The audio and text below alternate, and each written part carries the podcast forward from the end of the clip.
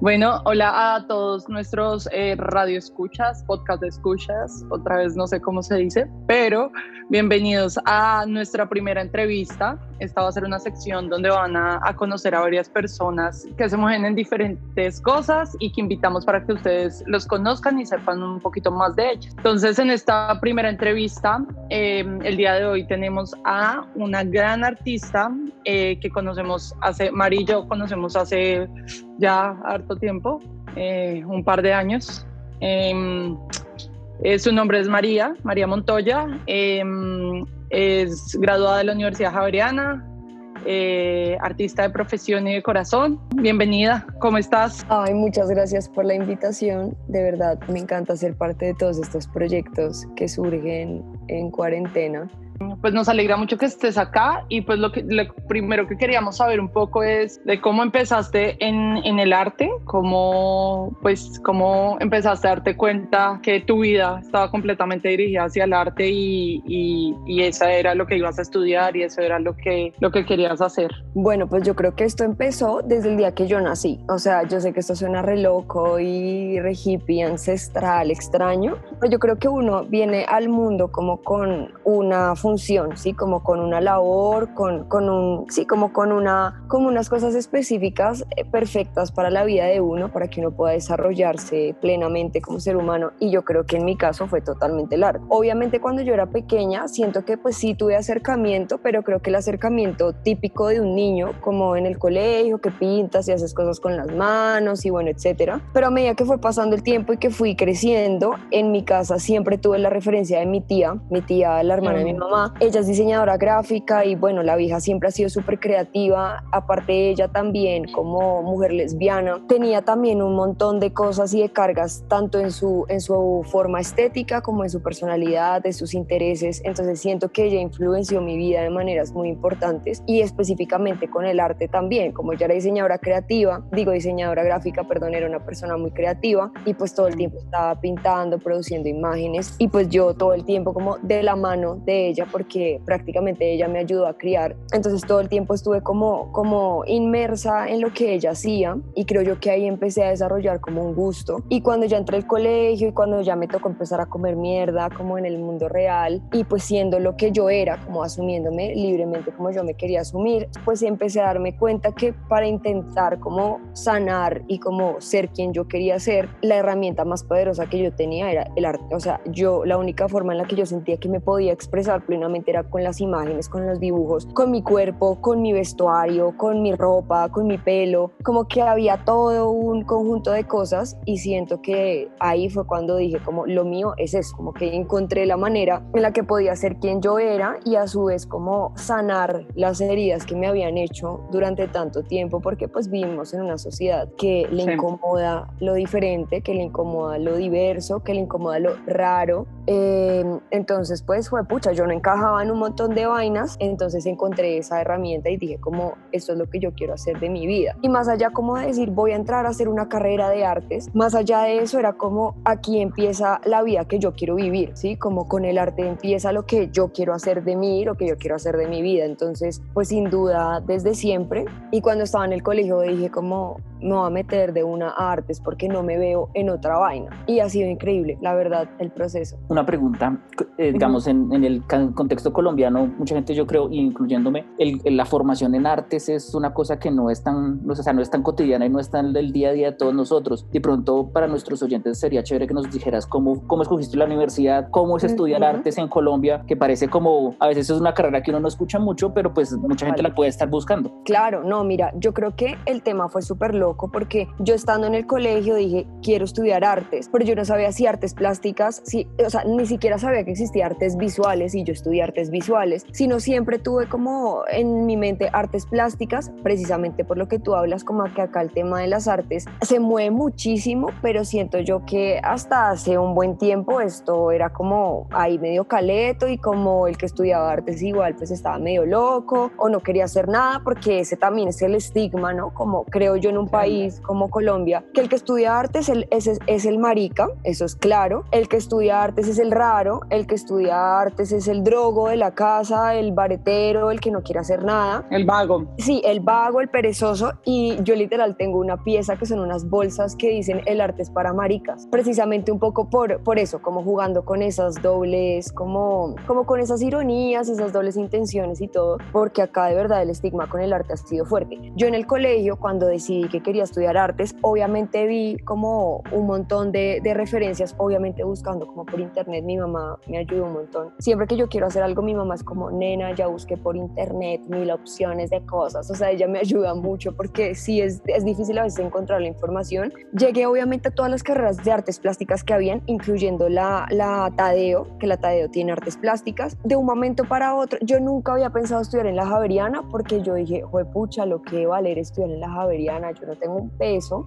pucha, yo me jodí, me van a endeudar el resto de la vida, yo nunca ni, ni siquiera lo pensé en mi mente y mucho menos Andes porque Andes también tiene artes plásticas. Bueno, vi el pensum de, de todas estas universidades de artes plásticas y cuando vi el de artes visuales, yo dije, pucha, ese es. O sea, me parecía que era súper completo. Entendí como la diferencia entre artes plásticas y visuales. Artes plásticas está dentro de artes visuales claramente, sino que yo en lo personal pienso que artes visuales es como la carrera de artes más completa, ¿sí? Es como tú ahí tienes que ver todo, hacer de todo, ¿sí? Tal vez en artes plásticas sea un poco más restringido ciertas cosas, aunque yo creo que en el mundo del arte uno puede hacer lo que se le la gana. Pero bueno, hablándolo como formalmente de las carreras, vi el pensum, me pareció brutal y yo dije, mierda, eh, ¿yo cómo voy a hacer para pagar esta universidad? O sea, ¿yo cómo hago? Entonces yo, yo empecé a pensar como, no, si mejor me consigo una beca en otro país en artes, pero era un bollo obviamente porque una beca en pregrado es más difícil que una beca en posgrados, bueno, en fin, un tema. Y dije como, no, nada, pues yo quiero hacer esto de verdad y, y esto me gusta mucho y se ve muy interesante, pues nada, si me toca meterme a un crédito en ICETEX y desangrarme el resto de mi vida como lo estoy haciendo ahora, pues marica, lo hago porque como más hacemos, ¿sí? O sea, como que acá, fue pucha, acá es complejo. También quería estudiar artes en la Nacional, mi mamá es de la Nacional y yo siempre le tenía una traga a la Nacional increíble, eh, artes es increíble en la Nacional. Eh, me dormí en el examen, entonces no pasé por obvias razones. Me dormí aún así quedé a un pellizquito de entrar y yo no lo podía creer. No sé ni por qué me dormí, yo la verdad creo que el universo me decía como, nena, yo sé que es lo tuyo, ¿sí? Y por eso te vas a dormir en este examen importante tu día y no lo vas a pasar. Después de un tiempo lo entendí, no porque yo me daba palo, como así que me dormía, aquí me, a mí que me pasó, bueno, en fin. Y ya después entré a artes visuales, eh,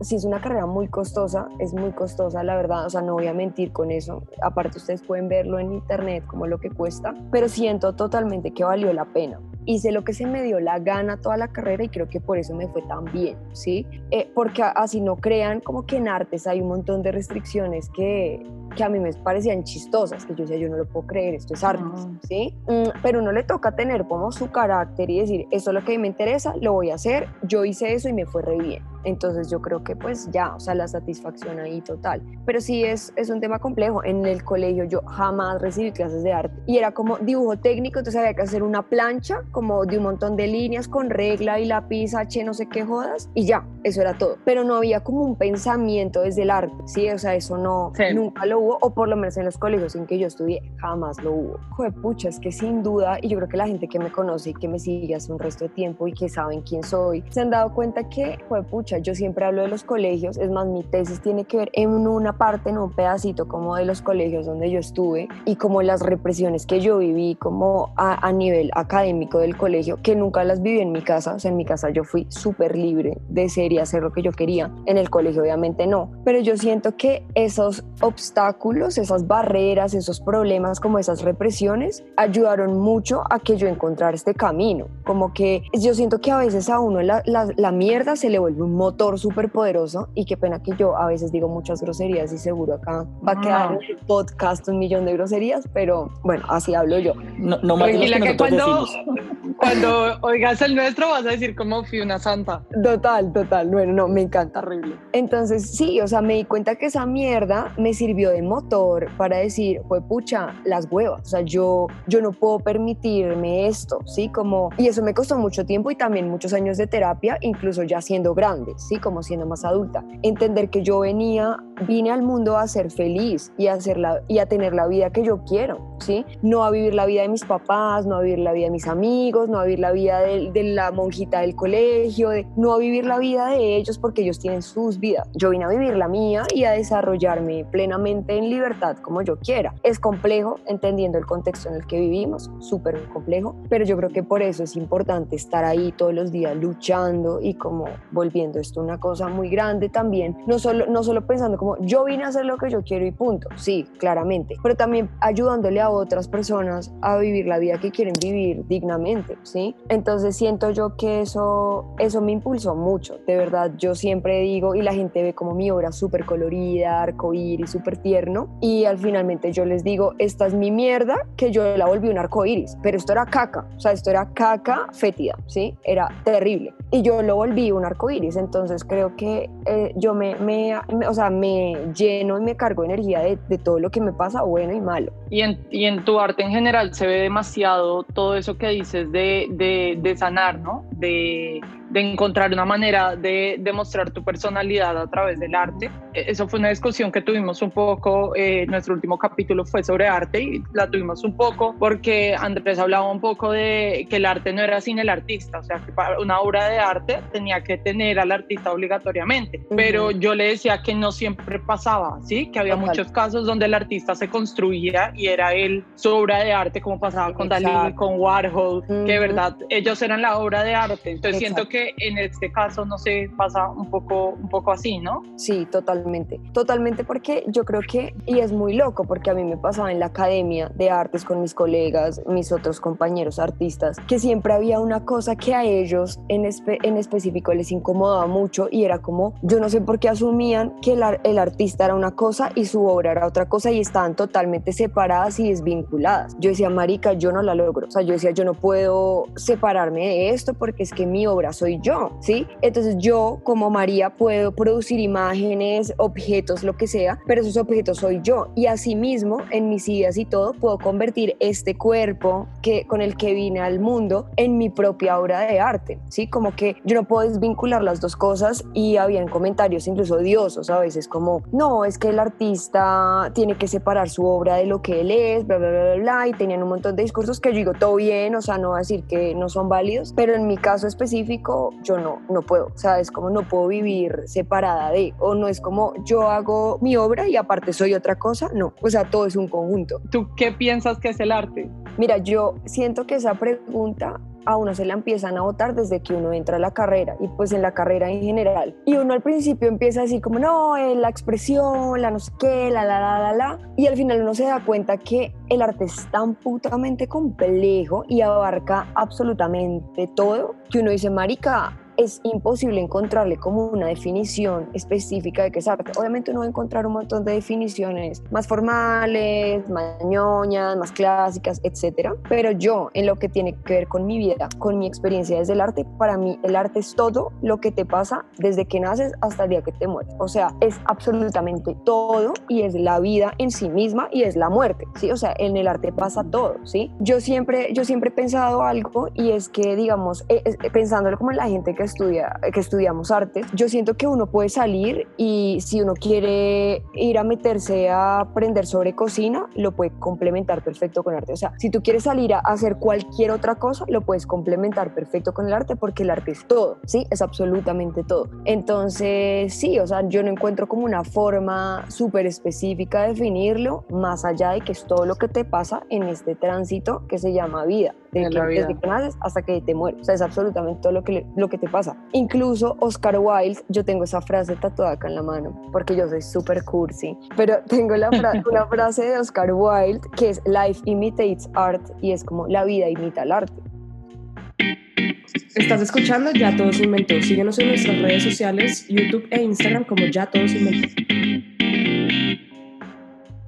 Uh -huh. ¿Cómo, ¿Cómo, es tu proceso creativo? Es decir, no sé, ¿cómo qué te inspira o digamos, cómo has reflexionado sobre esa mierda y la conviertes en ese arco iris? De pronto, como si nos cuentas un poquito de ese proceso creativo que es tan chévere. Claro, bueno, eso de tema de procesos creativos es súper loco y yo siento que hasta ahorita, como literal, desde que llegó el COVID, empecé a compartir esos procesos porque hay una vaina también, es que uno está como muy encerrado en uno mismo, uno conoce sus procesos, uno conoce sus caminos, pero uno lo, lo, lo que muestra finalmente es como, miren, hice esto, hice esta pintura o hice este calzón o hice este objeto, etcétera, pero muy poca gente conoce el detrás de eso, ¿sí? Obviamente hay gente que por la pieza en sí puede leer un montón de cosas, ¿sí? Como, ah, esta vieja está entusada, eh, X o Y cosa y desde ahí viene, ¿sí? La gente puede intuir muchas vainas y leerlo a uno de ciertas maneras, pero es poca la gente que conoce los procesos y yo desde que empezó el COVID y todo, empecé a compartir procesos de horas muy específicas y las he ido contando como en videos de Instagram. De verdad ha sido increíble como la manera en que la gente vuelve a repensarte, ¿sí? Como hay gente que ve tu obra y dice, ah, no, sí, acá pasa X o Y y lo leen de una manera, pero cuando tú estás ahí contándoles, hay gente que dice, marica, no sabía esto, no había pensado esto, como que se, se vuelve también una comunidad de un espacio mucho más abierto, ya no es tan íntimo, tan cerrado, es mucho más amplio y pues surgen también como eh, posturas interesantes también de eso. Mis procesos creativos siempre han sido muy raros porque yo la verdad me inspiro de todo. O sea, yo a veces puedo salir a la calle y ver un bollo de perro en la esquina y digo, marica, este bollo me recuerda que X y Y Z, entonces tengo una idea con ese bollo. De verdad, o sea, es una vaina que a mí me surge, es como, como un atacazo artístico, art attack, sí, como un atacazo Literal. que llega a mí, es como un flechazo que yo digo, marica, vi tal cosa y es que yo pienso que ta, ta, ta, y es que yo siento que ta, ta, ta, y entonces empiezo como a hilar ideas. Obviamente, y es claro que lo emocional a mí me pega con toda y yo tengo que siempre como que sacarlo. Las emociones buenas y malas, ¿no? Porque yo soy,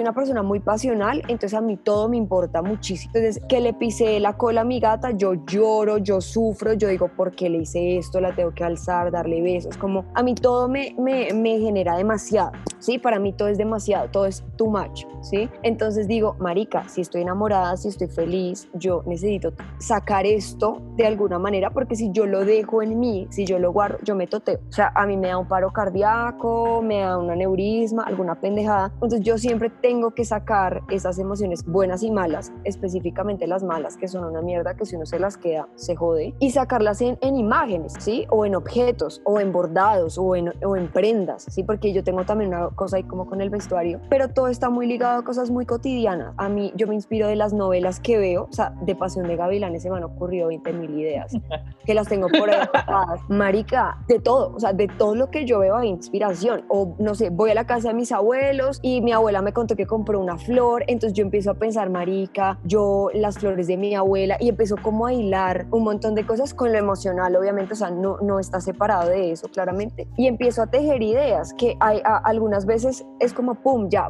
bordado, casa, texto, tal, listo, ya, está armado y así lo hice. Como otras veces es como ir haciendo, ¿sí? Como se me ocurrió tal idea, entonces voy a empezar haciendo y dejar como que eso me lleve a algún lugar. Y hay algo muy bonito también de los procesos artísticos que yo lo he podido hablar con otros amigos artistas, que yo a veces decía, marica, ¿será que yo estoy muy loca, weón? Yo tengo un problema, porque yo a veces hacía, empezaba a hacer una obra, tenía una idea en mente así súper casada, esto es, esto es, esto es. Empezaba en el proceso de hacerla y yo sentía que la misma obra me decía como, marica, por ahí no, por ahí no, o eso no es, ¿sí? O hay que hacerlo de otra manera, ¿sí? No sé si es intuición, si es un ángel de la guarda, un espíritu del arte, no sé, pero hay una cosa súper rara y es que hay muchas obras que le hablan a uno en el proceso, ¿sí? Y llegan, o sea, llegan al final, llegan a su finalidad y, y muchas veces uno ni lo pensó, ¿sí? Yo tenía otra idea y esto salió otra cosa y eso fue maravilloso y lo he hablado con otros colegas y me dicen, marica, sí, también nos ha pasado. Puede que no a todos, porque no todos los artistas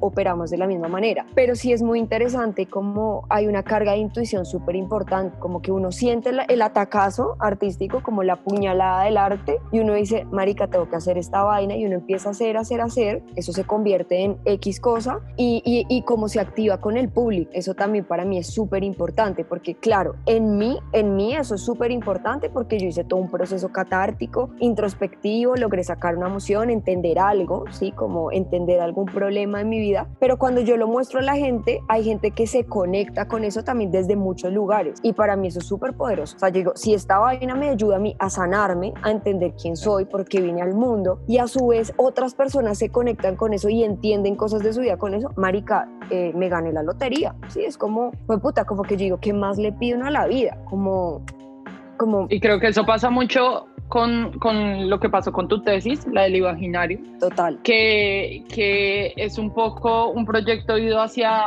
no solo hacia una comunidad como la LGBT, sino hacia todos los que nos hemos sentido alguna vez rechazados, eh, raros, y, creo que tiene un mensaje súper fuerte. Entonces, no sé si, si la gente lo haya visto. Creo que tienes un Instagram de, del Imaginarium. Sí, sí, sí. Eh, pero cuéntanos un poquito más de, de, ese proyecto, que fue increíble. Ay, gracias. No, el Imaginarium, de verdad, a mí me ha sorprendido de maneras increíbles. ¿Por qué? Porque estará mi tesis de grado y yo la verdad quería con la tesis como recopilar no solo, o sea, no solo como aspectos estéticos, sino también todas las temáticas que yo había abordado a lo a lo largo de la carrera, que fuera como un compilado de todo eso y que fuera como la cereza del pastel y decir, marica, pum, terminé con esto, eh, me voy como feliz, orgullosa y hice una pieza gigante como que me permitiera a mí sanar eh, cosas que yo tenía guardadas desde hace mucho tiempo, que con otras de mis obras había intentado también hacerlo y había funcionado, pero esto ya era como el nivel grande, como a, todo, a, toda, a todo lo que daba, mejor dicho. Entonces lo que hice fue que hice una recopilación de todas las ofensas que yo he recibido a lo largo de mi vida. O sea, como a mí me tocó irme hasta mi infancia. Ustedes saben que revolcar en la infancia es una mierda. O sea, revolcar en los sucesos densos de la vida de uno es como, fue puta, es como ir a ver al diablo a los ojos y decir como, marica, ya no más. O sea, ya no más con esta mierda. Obviamente me ayudó mucho mi proceso terapéutico con mi terapeuta, porque si yo no hubiera tenido, digamos, como el, el apoyo de él de tantos años, seguramente a mí este proyecto me hubiera pateado el alma muy duro, ¿sí? O sea, hubiera sido mucho más complejo de hacer. Ya tenía como más callo, costra, entonces fue como más fácil poderlo hacer. Me fui, me remonté como a mi infancia, toda mi vida, hice una lista de las ofensas que había recibido y no solo las, o sea, las ofensas desde lo estético, desde el género, desde la sexualidad, desde el cuerpo, o sea, las violencias de todo, ¿sí? Como, como las ofensas que podía recibir en, en todo lo que a mí como ser humano me compone, que son tantas cosas. Y, esa, y lo que hice fue que dije, marica, yo me voy a apropiar de esto porque es que yo, yo, ya, yo, yo, yo no me siento ya una víctima, ¿sí? O sea, yo ya me siento como, parce, tú me dices que soy una rara de mierda, marica, soy una rara de mierda y amo ser una rara de mierda, ¿sí? Como si tú me dices que soy una machorra, marica, soy machorra, entiendo mi masculinidad, mi feminidad, puedo abordar las dos ampliamente y eso no me hace paila, ¿sí? O sea, ni me hace, ni me hace menos o más o, menos mujer o más mujer o más hombre o menos hombre, ¿sí? Como que decía, ya me vale huevo lo que me quieran decir, fea, inmunda, perra, vagabunda, zorra, lo que me quieran decir, es como, pues sí, huevo, así soy, ¿qué hacemos? ¿Sí? Como, como darle la vuelta a esas ofensas, que yo siento que eso también, hay muchas referencias como en la historia, como sobre todo desde lo queer, que es eso, ¿sí? Es como, marica, me estás diciendo, maricón, soy re maricón, ¿sí? O sea, ¿y qué? Como, como apropiarse y, y, estar sobre todo orgulloso y empoderado de lo que uno es. Ese fue mi proyecto. Ese proyecto es un sancocho porque es un libro, hay textos, hay personajes, hay muchas vainas que tienen que ver con lo drag, con el vestuario. Es una vaina loquísima. O sea, yo me enloquecí, me embalé a hacer mil cosas. Creo también que fue como mi lanzamiento, como desde lo drag, por decirlo así, porque también toda la vida quise hacer drag, pero como yo era mujer y yo, yo siempre crecí pensando que el drag era para hombres, ¿sí? Como para hombres. Sí, porque el, el, drag, el drag king no es tan conocido en el, claro, en el mundo. Total, Y aparte yo decía como, quiero dentro de ese drag no solo hacer versiones más masculinas de María, sino también hacer versiones femeninas de María. Entonces yo decía, marica, pero entonces yo soy una mujer que va a hacer drag de mujer, entonces eso ya no es drag. Y, y nada que ver, marica. O sea, como que no importa en la manera en la que uno quiera performar, ¿sí? Como si, si es hacia lo masculino, hacia lo femenino, hacia lo que, hacia, hacia lo que quiera que uno quiera performar, ese no es el problema, ¿sí? Yo después empecé con el tiempo a entender como, marica, claro que yo puedo hacer drag. Y mi asesora de tesis, que es la directora de artes de, de la Javeriana, ella es súper queer y ella me decía como, marica, ¿a ti por qué te da miedo hacer drag si yo todos los días que te veo en la universidad tú eres drag, ¿sí? La ropa que tú te pones, el maquillaje que tú te haces, la manera que tú vas, marica, tú todo el tiempo estás metida en un puto performance de tu vida y no te estás dando cuenta, ¿sí? Y estás cagada de susto porque dices, marica, drag, ahora qué hago, pero me da miedo, pero qué tal me digan, pero qué tal tal Sentiste que era un lugar que no te pertenecía y al que no podías entrar porque ser mujer y no te podías volver una, una drag queen porque era un espacio solo para hombres que quisieran vestirse de mujeres. Claro, claro. Y cuando me di cuenta, y cuando literal mucha gente me decía, Marica, ¿pero qué? Pero yo te veo en la calle y yo digo, parce, la vieja está retrepada, está en su película, está en su vaina. Y yo decía, Marica, sí, totalmente. Como que pude reconocer también ese lado, como de lo drag y decir, marica, ya, sin mente. Entonces también lo hice un poco con estos personajes, son siete personajes de siete colores, siete colores del arco iris. Bueno, la bandera de, LGBT tiene seis colores, eh, es, a excepción del rosado, pero para mí era súper importante meter el rosado. ¿Por qué? Porque es un color súper estereotipado, ¿sí? Entonces yo tenía que meterlo, construí unos personajes a partir de cada color, catalogué las ofensas por colores, que eso es una vaina muy loca, yo no sé yo por qué me metí en ese pedo, porque yo decía, bueno, ¿qué ofensa me suena más como al rojo? Pero ¿qué ofensa me suena más como al amarillo? Una vaina re loca, o sea, la vieja más fumada de este mundo, pero se logró, lo pude hacer y de ahí creé unos personajes, como distintas versiones de María.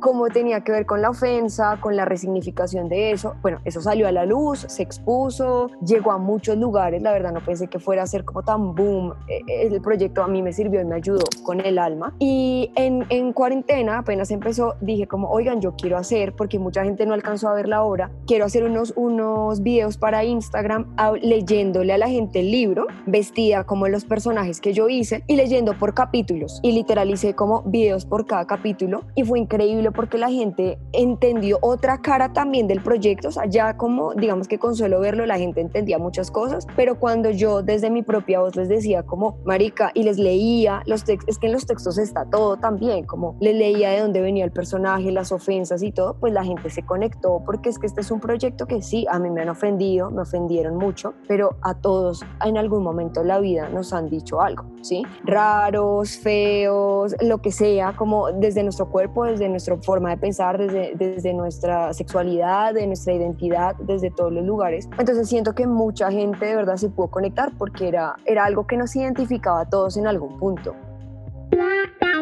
Estás escuchando Ya Todos Inventó. Síguenos en nuestras redes sociales, YouTube e Instagram como Ya Todos Inventó sobre eso que precisamente una de nuestras compañeras que se llama Vanessa, que pues empezó a seguirte eh, como mirándolo para la entrevista, eh, a ella le gustó mucho el tema de tus tatuajes y el tema de tu ropa y como digamos toda esa puesta en escena que haces en, tu Instagram de esas fotos. Y me pidió, o sea, me dijo, me tengo que preguntarte por tus tatuajes, es decir, cómo, cómo has hecho esa colección de, tatuajes, cómo los escoges, qué te gusta. Yo tengo uno favorito, el de Latino Marica. Marica, ese, parce, sin joder, yo voy a decir algo acá que puede sonar un poco denso, pero estamos entre amigos, pues podemos hablarlo. yo siempre digo, marica, si yo en algún momento de la vida, por alguna razón del universo, pierdo una pierna o pierdo un brazo, lo que sea, yo necesito que la prótesis que me ponga tenga los tatuajes que yo tenía, porque yo no puedo vivir sin mis tatuajes. O sea, esto ya hace tan parte de mí como mi pulmón, como mi riñón. Marica, si yo pierdo el brazo, no sé, en un accidente, en alguna pendejada, lo pierdo. Marica, yo necesito que mi prótesis tenga mis tatuajes. O sea, sería doble tusa, ¿sí? Como, bueno, perdí mi brazo, qué mierda, y aparte perdí mis tatuajes, o sea, perdí esa historia que igual está dentro de mí, pero que yo quiero verla en mi piel, ¿sí? Como que hay una cosa súper importante con el tatuaje y yo siento que ese es un tema que yo no he tocado muy a fondo en redes, a pesar de que muestro los tatuajes todo el tiempo, porque, eh,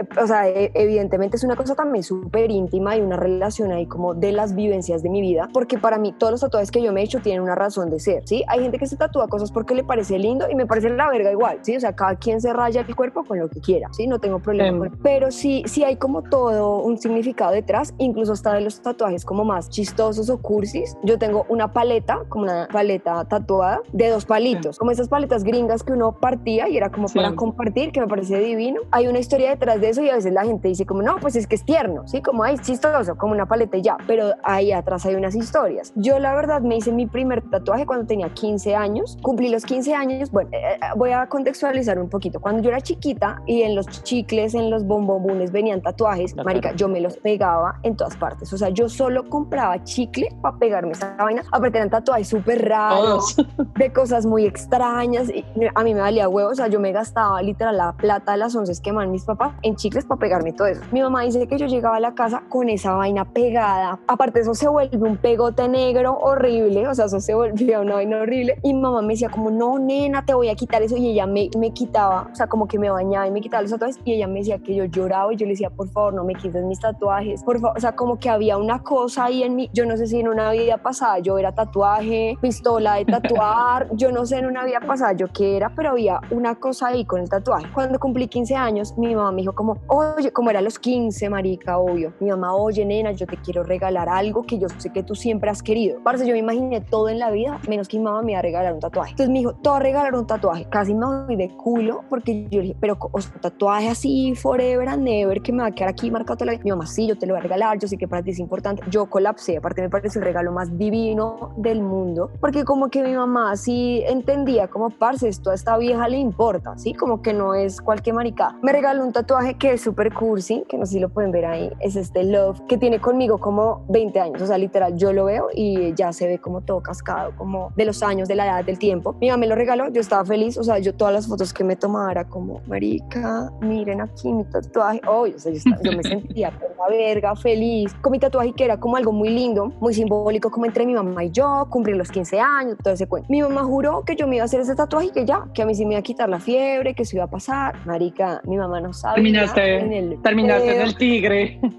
marica, o sea, imagínate esa vaina, imagínate esa vaina. Entonces, claro, eso se fue como dando con los años, con el tiempo, pero todo siempre ha sido como desde experiencias que para mí han sido importantes. Y una persona como yo que todo le importa, entonces yo no sé, yo como no estoy más llena, si sabes, de vainas, como porque me ha tocado como pensarla, venga, marica, esta experiencia de verdad se la va a tatuar o, o ya, güey, déjela pasar todo bien, porque si no yo ya tendría todo el cuerpo lleno, ¿sí? De cosas. Entonces todo sí ha venido muy desde las experiencias y, y no solo experiencias buenas, no solamente, sino experiencias también que han, sido, que han sido duras, que han sido difíciles, que han sido traumáticas, pero que yo como ser humano he podido transformar, darle la vuelta, sanar, ¿sí? Como que, como que son esas victorias ganadas de cosas que fueron muy densas, ¿sí? O de procesos muy densos. Entonces todo tiene un significado, todo tiene una razón de ser. Literal, con mis dos exparejas me he hecho tatuajes. No nos hemos hecho los nombres porque es un poco extremo, pero sí nos hemos hecho cosas y aún así, se los juro que como que nunca he estado, no me tengo que tapar esa mierda porque ese man, esa vieja, una mierda. No, no, no, nunca. O sea, como que los veo y digo, parce, en ese momento fue tan importante para mí que no me voy a arrepentir de eso. O sea, hizo parte de mi vida y era importante. Entonces, así